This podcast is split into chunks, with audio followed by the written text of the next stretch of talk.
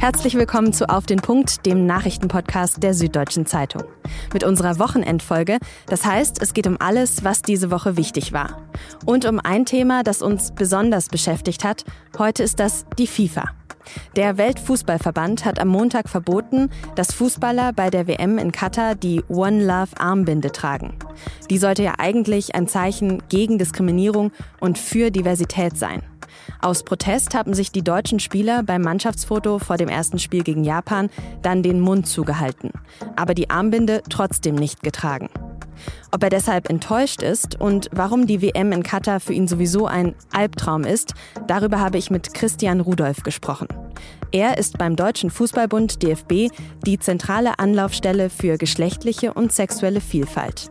Sie hören auf den Punkt am Wochenende, ein Podcast der Süddeutschen Zeitung. Ich bin Tami Holderried und ich freue mich, dass Sie zuhören. Zuerst die wichtigsten Nachrichten der Woche. Ich finde es vollkommen richtig, dass wenn man auf sozialen Fortschritt setzt, tatsächlich man auch zu Kompromissen in der Lage ist. Aber es sind keine Faulissen, sondern es sind richtig gute Lösungen, die wir hinbekommen haben. Das war Arbeitsminister Hubertus Heil. Er spricht da über das Bürgergeld. Und seit dieser Woche ist auch klar, es kommt ab Januar und wird Hartz IV ablösen. Der Bundesrat hat dem Gesetz am Freitag zugestimmt, nachdem sich die Union und die Ampelparteien auf einen Kompromiss geeinigt haben.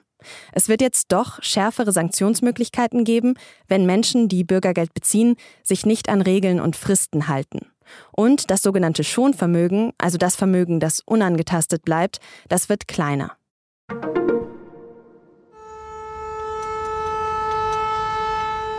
Diese Woche hat es in der Ukraine wieder heftige Angriffe durch russische Raketen gegeben. Besonders am Mittwoch. Die meisten davon auf die Energieinfrastruktur des Landes. Und dadurch ist in vielen Teilen der Ukraine der Strom ausgefallen. Mehrere Menschen sind auch gestorben. Beobachtende vermuten, dass Moskau damit versucht, den Widerstand der ukrainischen Bevölkerung zu brechen. Nun kann man das Ganze abhaken, meine Damen und Herren, unter dem Stichwort handwerklich miserables Regierungshandeln. Das ist dann eben so. Sie können es vielleicht nicht besser. Was in Wahrheit groß ist, das reden Sie klein und umgekehrt. Was eigentlich passiert ist und wer dafür verantwortlich war, das alles verschwimmt. Und was zunächst logisch klingt, ist in Wahrheit blanker Unsinn. Das waren zuerst Unionsfraktionschef Friedrich Merz und danach Bundeskanzler Olaf Scholz. Bei der Generaldebatte zum Bundeshaushalt im Bundestag haben sich die beiden gegenseitig große Vorwürfe gemacht. Laut Merz bekommt die Bundeswehr zu wenig Geld und auch die Energiepolitik der Ampel kritisiert er. Kanzler Scholz hat sich dann aber verteidigt. Er hat auf volle Gasspeicher, wieder bzw. weiter betriebene Kohlekraft- und Atomkraftwerke und den schnellen Bau von LNG-Terminals für den Import von Flüssigerdgas verwiesen. Today is also a test of our courage here in the United Nations. About our courage to speak out. Unser Mut, die Stimme zu erheben, wird getestet. Das hat Außenministerin Annalena Baerbock am Donnerstag vor dem UN-Menschenrechtsrat in Genf gesagt. Sie hat da gefordert, dass die Gewalt gegen die Protestbewegung in Iran untersucht wird. Kurz danach hat der UN-Menschenrechtsrat dann für so eine Resolution gestimmt. Seit Beginn der Proteste sind laut UN mehr als 300 Menschen in Iran getötet worden, mindestens 40 Kinder. Etwa 14.000 Menschen sind verhaftet worden.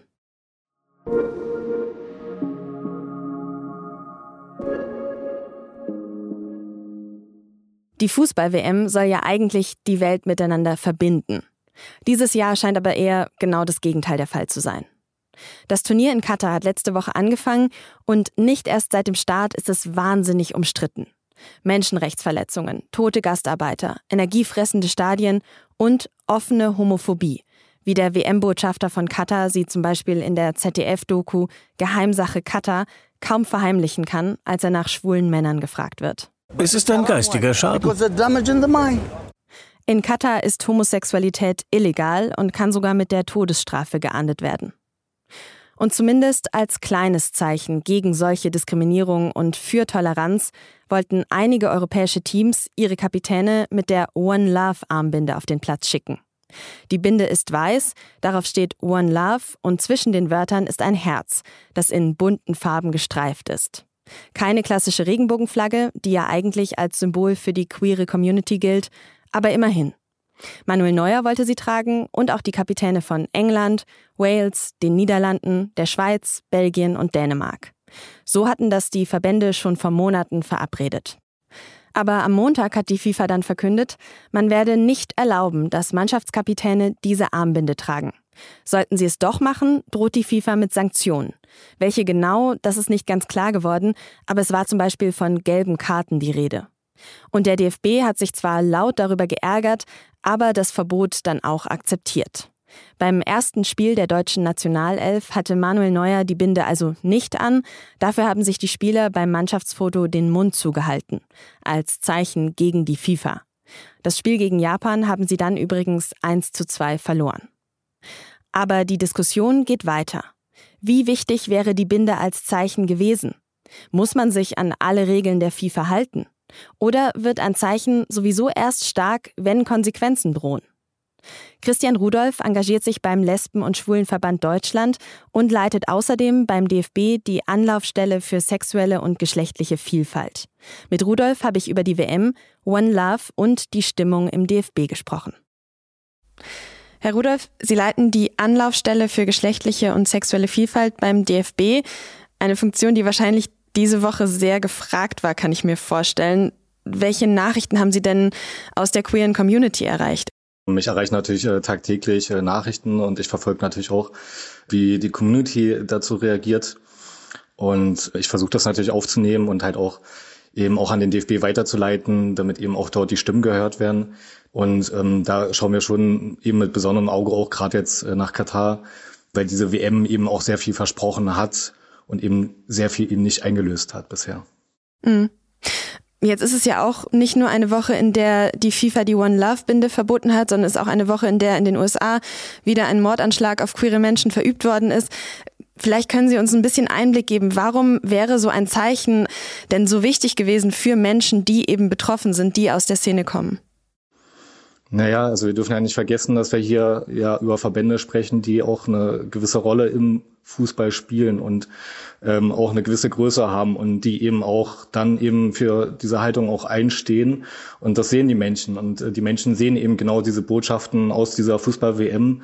Die FIFA versucht, diese Botschaften äh, zu untergraben und trägt eben damit auch dazu bei. Und wir müssen halt eben auch sagen, dass der Fußball eben hier, dass es geht hier nicht um Goodwill, es geht hier wirklich um Menschenrechte darüber wollen wir sprechen und ähm, diese Kritik auch nicht akzeptiert wird und äh, dass stattdessen die FIFA wirklich als PR und Eventmaschine äh, eigentlich ähm, hier versucht uns ein Fußballbild zu zeigen, was heute ähm, so einfach nicht mehr möglich sein darf.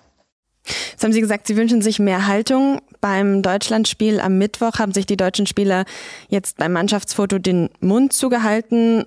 Die meisten interpretieren das so, nach dem Motto, die FIFA verbietet uns den Mund. Die Meinungen dazu gehen sehr weit auseinander. Was sagen Sie denn dazu? War das für Sie ein starkes Zeichen? Also ich glaube, das muss jeder für sich selbst bewerten. Ich glaube, dass die Motivation dahinter klar ist, aber mehr, ich will diese Aktion äh, wirklich nicht werten. Aber verbietet die FIFA den Spielern denn tatsächlich den Mund? Also könnten die nicht einfach es trotzdem drauf ankommen lassen und klarer Stellung beziehen, ob es jetzt mit der Binde ist, ob es jetzt aber auch in Interviews mit Äußerungen ist? Also da gäbe es doch zahlreiche Möglichkeiten, oder? Naja, also mich haben natürlich auch äh, Nachrichten erreicht, äh, die mich gefragt haben, eben warum es bei einem Spiel, äh, wo es um weit weniger ging, also nämlich eine Beleidigung im Stadion beim Spiel von Bayern München gegen die TSG Hoffenheim, äh, als es um Dietmar Hopp ging. Äh, da sind beide Mannschaften geschlossen vom Platz gegangen und es wurde äh, Karl-Heinz Rummenigge und Dietmar Hopp wurden mit der Geste des Jahres ausgezeichnet. Das sind schon Nachrichten, die mich da erreichen und ähm, die kann ich auch erstmal nur weitergeben. Wie gesagt, also ähm, ich glaube, dass in der Situation sicherlich auch der Druck wirklich groß ist und dass natürlich auch schwere Entscheidungen dort sind, aber es ist schon wichtig, dort eben jetzt auch ähm, Haltung zu zeigen muss ich trotzdem noch mal kurz zum Thema DFB nachhaken. Akzeptieren Sie denn, dass sich die Spieler und der DFB da ja jetzt schon irgendwie so als Opfer der FIFA darstellen oder macht man es ihnen da zu leicht oder machen sie sich selber da zu leicht? Naja, ich glaube, dass halt äh, wichtig äh, ist, dass man eben der FIFA gegenüber eine Position auch äh, hat um dort auch äh, stärker aufzutreten. Und ähm, ich glaube, dass in der Situation, wo sich eben diese nat starken Nationalverbände ja zusammen dafür entschieden haben, dann zusammen einknicken, dann müssen wir wirklich schon alle, das, alle kritisieren und auch die kritisieren, die eben nicht daran teilgenommen haben. Auch darüber hinaus müssen wir eben darüber diskutieren, ob Infantino äh, die richtige Person an der Spitze der FIFA ist und ob dieses FIFA-System in der Form so noch äh, haltbar ist. Also wenn die FIFA ja eigentlich die Rechte und Interessen der Verbände unterstützen sollte und für diese auch, also ist er eigentlich nur eine Vertretung für diese, dann verstehe ich nicht, ähm, wie das passieren kann. Hm. Und wie nehmen Sie die Stimmung dazu im DFB generell, also so unter den Mitgliedern auch wahr? Wird das, wird da mehr gefordert oder wie sehen das die Mitglieder? Hm, das ist äh, schwer darstellbar, aber das wäre eben natürlich äh, etwas, was wir uns natürlich wünschen würden, wenn jetzt eben die Mitglieder, also auch beispielsweise die Landesverbände zusammen mit den Regionalverbänden, auch die Bundesliga-Vereine eben sich jetzt eben positionieren und äh, eben auch Richtung FIFA vielleicht Schreiben aufsetzen dass eben nicht nur die Zivilgesellschaft und ähm, eben Fanorganisationen sind oder ähm, Menschenrechtsorganisationen, sondern dass eben hier alle jetzt tätig werden in Form von Sponsoren, ähm, von, von Fans von aber eben auch äh, den, den ganzen Sportvereinen, Verbänden. Das betrifft uns ja alle. Und in welcher Verantwortung sehen Sie in dieser ganzen Lage die einzelnen aktiven Spieler, also jetzt zum Beispiel Manuel Neuer? Ja, ich glaube natürlich, ähm, ich habe Verständnis dafür, dass es äh, ein großer Traum für die Fußballer vor Ort ist und dass sie da wirklich jetzt äh, eine schwere Last hochzutragen haben.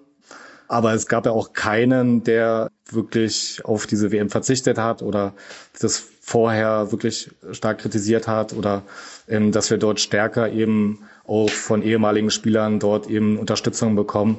Also die Rückendeckung ist dort halt auch nicht da und von daher finde ich es natürlich auch schwer, dass sich einzelne Spieler dort äh, positionieren. Aber ich wünsche mir schon mehr Verständnis auch für unsere Position, denn die Bilder sprechen eine deutliche Sprache. Und ähm, ich glaube, dass sie jetzt auch das erste Mal sehen, wie wenig selbstverständlich unsere Themen sind. Geht es nicht dann am Ende auch um Zivilcourage, also so das Richtige zu tun, obwohl es in dem Fall von der FIFA verboten wird? Also als Menschenrechtsaktivist, das sage ich jetzt aus meiner persönlichen Haltung, äh, ist natürlich so, dass ich halt schon denke, dass es auch ein Riesenprivileg ist, eben für diese ähm, Fußballer dort eben zu spielen. Und ich würde mir das natürlich wünschen, dass man da eben auch als Spieler deutlicher noch die rote Karte zeigt und auch eben den Unmut äh, auch selber äh, zur Sprache bringt, dass man jetzt hier eben sich so nicht äußern kann. Aber ich kann das auch nicht erwarten. In diesem ganzen Kontext aber müssen wir vielleicht nochmal auf Ihre Position im DFB auch schauen. Ihre Position wurde ja quasi geschaffen, weil der DFB sich eben um mehr Vielfalt und mehr Toleranz bemühen möchte.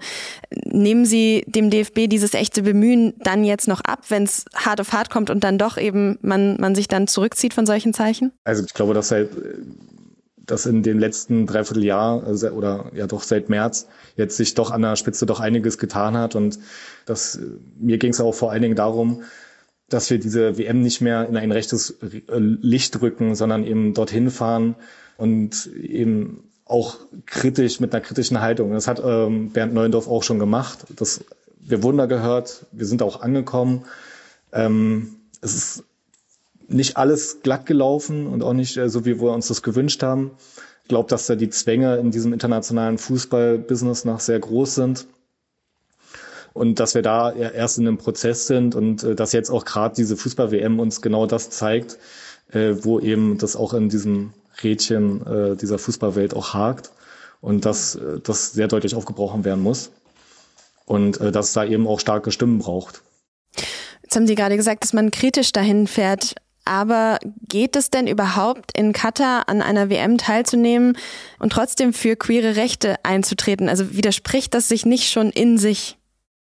Total. Also ich kann ja als externe Stelle äh, muss ich akzeptieren, dass diese WM stattfindet. Äh, ich kann nur versuchen, eben zu schauen, dass wir äh, eben keine falschen Bilder transportieren, ähm, dass wir eben ehrlich mit dieser WM umgehen, auch mit der Pflicht und der Verantwortung auch im Nachhinein halt weiter auf diese Fußball-WM oder nach Katar zu schauen, auch wie sich es dort weiterentwickelt, auch in Richtung FIFA, wie eben dieses ja, wie eben zukünftige WMs auch weiter ausgeführt werden und wie die FIFA auch ihre eigene Publicity ähm, äh, auch umsetzt. Was bedeutet es denn als queerer Fan, als queerer Fußballfan, wenn so ein riesiges Ereignis in so einem Land wie Katar eben stattfindet, das dann auch in der Vorberichterstattung queeren Menschen geistigen Schaden unterstellt? Was, was bedeutet es für die Community und für queere Menschen an sich?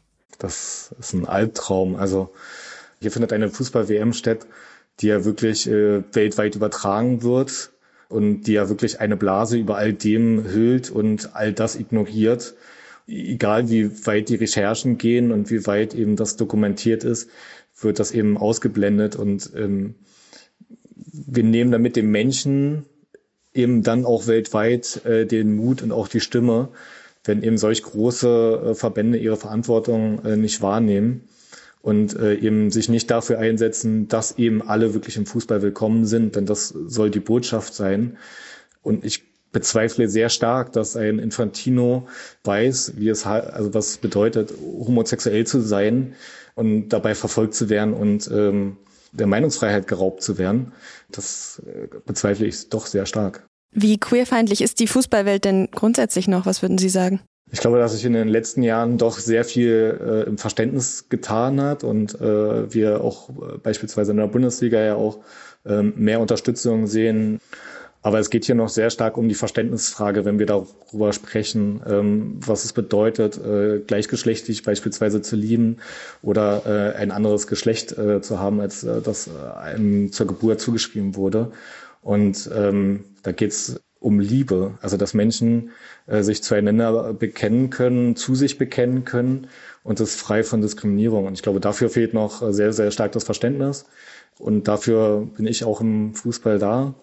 Und äh, ich hoffe, dass ich da auch weiter die Unterstützung bekomme und dass wir eben äh, jetzt auch das, uns weiter das nötige Vertrauen da auch ähm, wieder zurückerarbeiten. Und da müssen wir schon ganz genau hinschauen. Und da hat der Fußball schon auch eine Verantwortung, eben wenn er so eine Fußball-WM dort äh, so austrägt und dann eben auch ähm, uns diese Versprechen ausspricht. Jetzt sagen aber ja auch einige Menschen, dass die Kritik vor allem aus Deutschland ja sozusagen wohlfeil ist und wir uns da moralisch überhöhen. Was sagen Sie denn diesen Stimmen? Also es geht hier um Menschenrechte und die sollten überall gelten und dafür sollten wir uns auch überall einsetzen. Und gerade wenn wir eben dann so eine Fußballweltmeisterschaft dort organisieren, dann umso mehr. Also gesellschaftliche Veränderungen sind sicherlich Prozesse, aber die müssen wir auch mit stärken. Ähm, wir müssen eben den Menschen auch Mut äh, dafür geben, für ihre Kämpfe, für, für ihre Rechte. Und ähm, das müssen wir auf allen Ebenen machen, ob es die Politik ist, ob es äh, der Sport ist. Bei dieser Fußball-Weltmeisterschaft sollen alle äh, schließlich zusammenkommen und ähm, ja eben auch nicht nur für diese vier Wochen, sondern auch weit darüber hinaus. Und ähm, dafür ist es eben wichtig, dass wir uns dafür alle einsetzen und auch alle dafür stark machen. Und ähm, wir machen diese Stimmen gerade auch mundtot mit. Vielen herzlichen Dank für Ihre Erzählungen und Einschätzungen, Herr Rudolph. Ja, vielen Dank. Und nach meinem Gespräch mit Christian Rudolph kam dann die Nachricht, die FIFA und das Gastgeberland Katar haben sich wohl darauf geeinigt, dass ab jetzt Regenbogenflaggen im Stadion erlaubt sein sollen. Allerdings nur für die Fans und nicht auf dem Platz.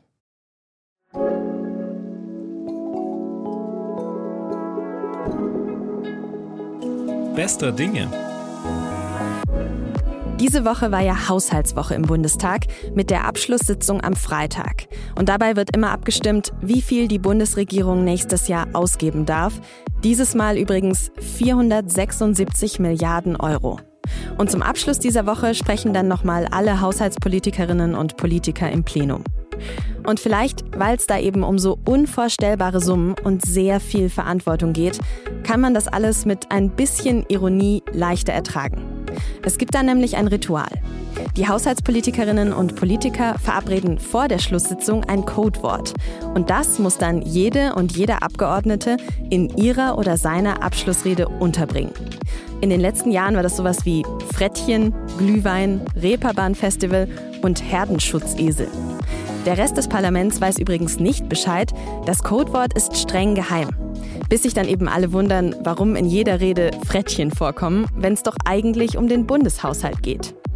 Und passenderweise war das Codewort dieses Jahr. Frau Präsidentin, ich weiß, Sie haben die Kapitänsbinde hier auch im Hohen Haus. Wenn ich eine Kapitänsbinde in dieser Regierung zu vergeben hätte, würde sie Herr Lindner bekommen. Ob, das wissen wir aber noch nicht, Olaf Scholz vielleicht später noch kommt und die Kapitänsbinde trägt? Solche Aktionen, bei denen alle Fraktionen mitmachen, die gibt es sonst kaum. Aber die Haushaltspolitikerinnen und Politiker gelten sowieso als besonders eingeschworene Gemeinschaft innerhalb des Bundestags, die offenbar bei allen inhaltlichen Differenzen auch noch Humor haben.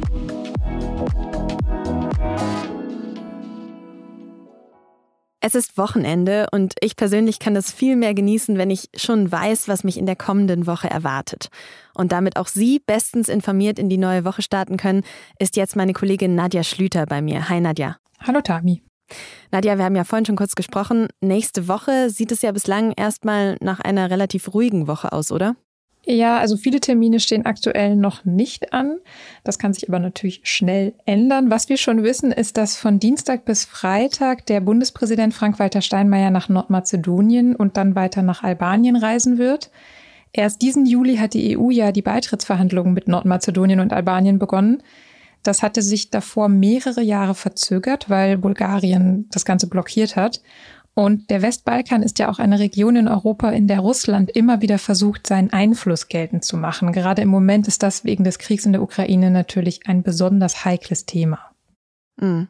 Das heißt, da geht es wahrscheinlich auch so ein bisschen um ein Zeichen, dass man es jetzt wirklich ernst meint mit dem EU-Beitritt da. Mhm. Ja, ich denke auch. Was wird uns denn außerdem noch beschäftigen?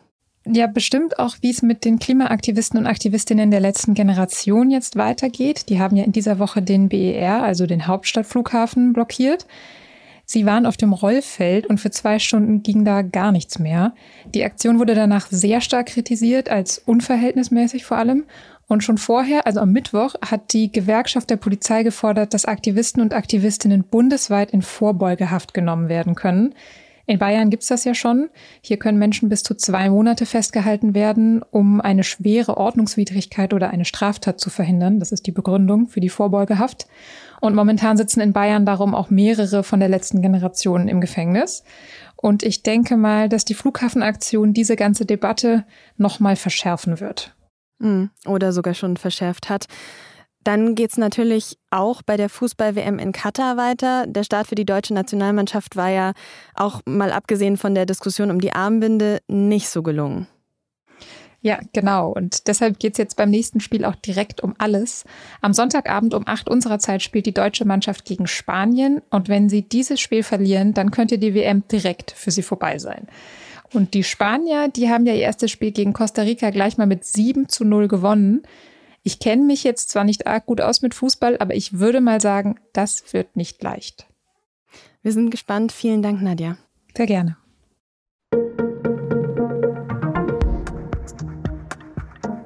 Das war's von Auf den Punkt am Wochenende. Und in Zukunft wollen wir am Wochenende auch immer wieder Ihre Fragen zu den Themen der Woche beantworten. Schreiben Sie uns dazu gerne an podcast.sz.de. Natürlich auch gerne mit Feedback und Kritik. Wir freuen uns immer von Ihnen zu hören. Produziert hat diese Sendung Immanuel Pedersen. Vielen Dank fürs Zuhören, ein schönes restliches Wochenende und bis Montag.